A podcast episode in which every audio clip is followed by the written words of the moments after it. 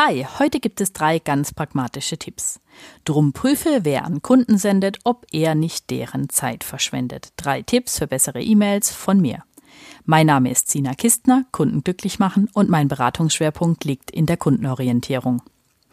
Wir alle schicken ja den lieben langen Tag unglaublich viele E-Mails hin und her, beantworten Anfragen, schreiben Angebote, beantworten Rückfragen und Wünsche und gehen auf alles Mögliche ein, was der Kunde da so eben schreibt. In der Hektik des Alltags geht dann eben schon mal unter, diese E-Mails auch alle wirklich kundenorientiert zu formulieren. Also nach dem orientiert, was der Kunde wünscht oder braucht oder was er noch gar nicht weiß, dass er das wünscht oder braucht. Ähm, da bringen wir ihn dann vielleicht noch drauf. Daher habe ich vor längerer Zeit schon mal auf einem DIN A4-Blatt zusammengefasst, ähm, wie man sich eben ein bisschen merken kann jeden Tag und nochmal draufschauen und sich selber daran erinnern, diese E-Mails eben kundenorientierter zu formulieren. Hier also die drei Tipps. Tipp 1. Aufklären. Es geht nicht nur darum, positiv zu formulieren, sondern eben auch lösungsorientiert. Ich bin ein großer Verfechter von positivem Formulieren, soweit klar. Trotzdem darf man nicht vergessen, dass das Ganze auch lösungsorientiert sein darf. Selbst wenn also angefragte Leistungen jetzt nicht möglich sind, also ein Produkt nicht verfügbar oder eine Dienstleistung nicht schnell genug umsetzbar, so wie der Kunde sich das jetzt gerade wünscht oder anfragt, dann dürfen wir Alternativen aufzeigen. Wir wissen mehr als der Kunde. Kein Kunde kennt Ihr Angebot so gut wie Sie selbst. Insofern dürfen wir da dann eben Alternativen aufzeigen, zeigen, was gibt es noch, welche Produktalternativen gibt's, ähm, wie können wir es vielleicht doch umsetzen, wie können wir vielleicht einen Teil der Dienstleistung schneller machen, warum äh, geht's nicht und wie kriegen wir eben vielleicht denjenigen doch zufrieden ähm, oder wie können wir eine, eine Einigung finden. Also das heißt lösungsorientiert auf jeden Fall im Kleinen wie im Großen. Ja, kein Kunde kennt so gut ihr Angebot wie Sie selbst, also sagen Sie auch, was Sie können. Positiv formulieren und Lösungen aufzeigen. Tipp 1. Tipp 2. Prüfen.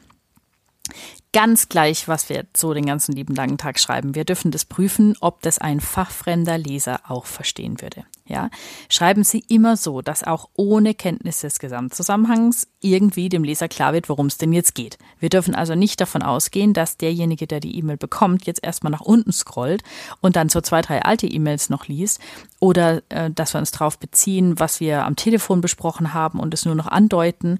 Das ist nicht gut. Ja, viel schöner, wenn wir eben auf den Gesamtzusammenhang achten, immer ausformulieren, vielleicht einfach mal zwei, drei Worte mehr oder einen halben Satz mehr, um eben klar zu machen, ähm, dass beide Seiten den gleichen Stand haben. Es kann sein, dass jemand anders die E-Mails vielleicht beantwortet jetzt, das ist eine Urlaubsvertretung oder eine Krankheitsvertretung oder dass vielleicht auch einige Zeit vergangen ist, seit die letzte E-Mail gelesen und geschrieben wurde, sodass derjenige sich jetzt wieder eindenken muss und dann machen wir es natürlich den Empfänger, dem Empfänger leichter, wenn wir so formulieren, dass der Gesamtzusammenhang einfach immer klar ist. Und ergänzen Sie immer, was das Geschriebene zur Folge hat. Kleines Beispiel. Wenn wir ähm, in einem Online-Shop nochmal den Kunden nach der Adresse fragen, weil wir sehen, die Adresse, die ist nicht wirklich die wird wahrscheinlich wird das Paket zurückkommen. Dann fragen wir natürlich nochmal nach und wir zeigen natürlich auch in längerer Formulierung auf, dass wir mehr machen als jemand anders, also mehr als ein anderer Online-Shop womöglich, dass wir ähm, mehr Einsatz zeigen. Trotzdem darf die E-Mail abschließen mit einem kurzen Satz, selbst wenn wir es im langen Paragraph schon gefragt haben, mit einem kurzen Satz, der da einfach heißt, bitte senden Sie uns Ihre vollständige, richtige und offizielle Adresse mit dem Namen, der auch auf dem Briefkasten und Klingelschild zu finden ist. Oder wenn irgendwas schiefgegangen ist und wir schicken eine Ersatzlieferung, dann erklären wir natürlich ähm, ziemlich ausführlich, dass wir das jetzt tun, dass wir unsere Kunden happy sehen wollen und dass wir äh, vielleicht aus Kulanz das schicken oder warum auch immer. Abschließend darf auch diese E-Mail mit einem kurzen, wir schicken die Ersatzlieferung heute raus, morgen oder wann auch immer. Aber eben ein Satz, der nochmal ganz klipp und klar zeigt, was passiert denn jetzt oder was soll denn derjenige jetzt tun. Beantworten Sie also alle Fragen, auch die ungestellten. Tipp 2. Tipp 3. Weglassen. Bitte freuen Sie sich am Schluss an, äh, von einer E-Mail auf eine Antwort oder auf einen Anruf und zwar ganz ohne dieses verbreitet schreckliche Würde. Ich sage immer, das Weglassen von Würde verleiht Würde. Mit dem Kunden schreiben wir schließlich auf Augenhöhe. Ähm, wir schreiben also am Schluss eher sowas wie, ich freue mich auf Ihre Antwort oder ich freue mich auf den Anruf oder zu vereinbaren, wann man eben telefoniert oder sich wiederhört, ähm, aber auf keinen Fall dieses, ich würde mich freuen, wenn Sie vielleicht das Angebot irgendwann mal und überhaupt in Betracht ziehen würden oder ob vielleicht würden sie sich ja melden. Ähm, das klingt sehr, sehr seltsam und es ist einfach verbreitet. Da denkt keiner mehr drüber nach. Deshalb mag ich auch an der Stelle nochmal drauf aufmerksam machen.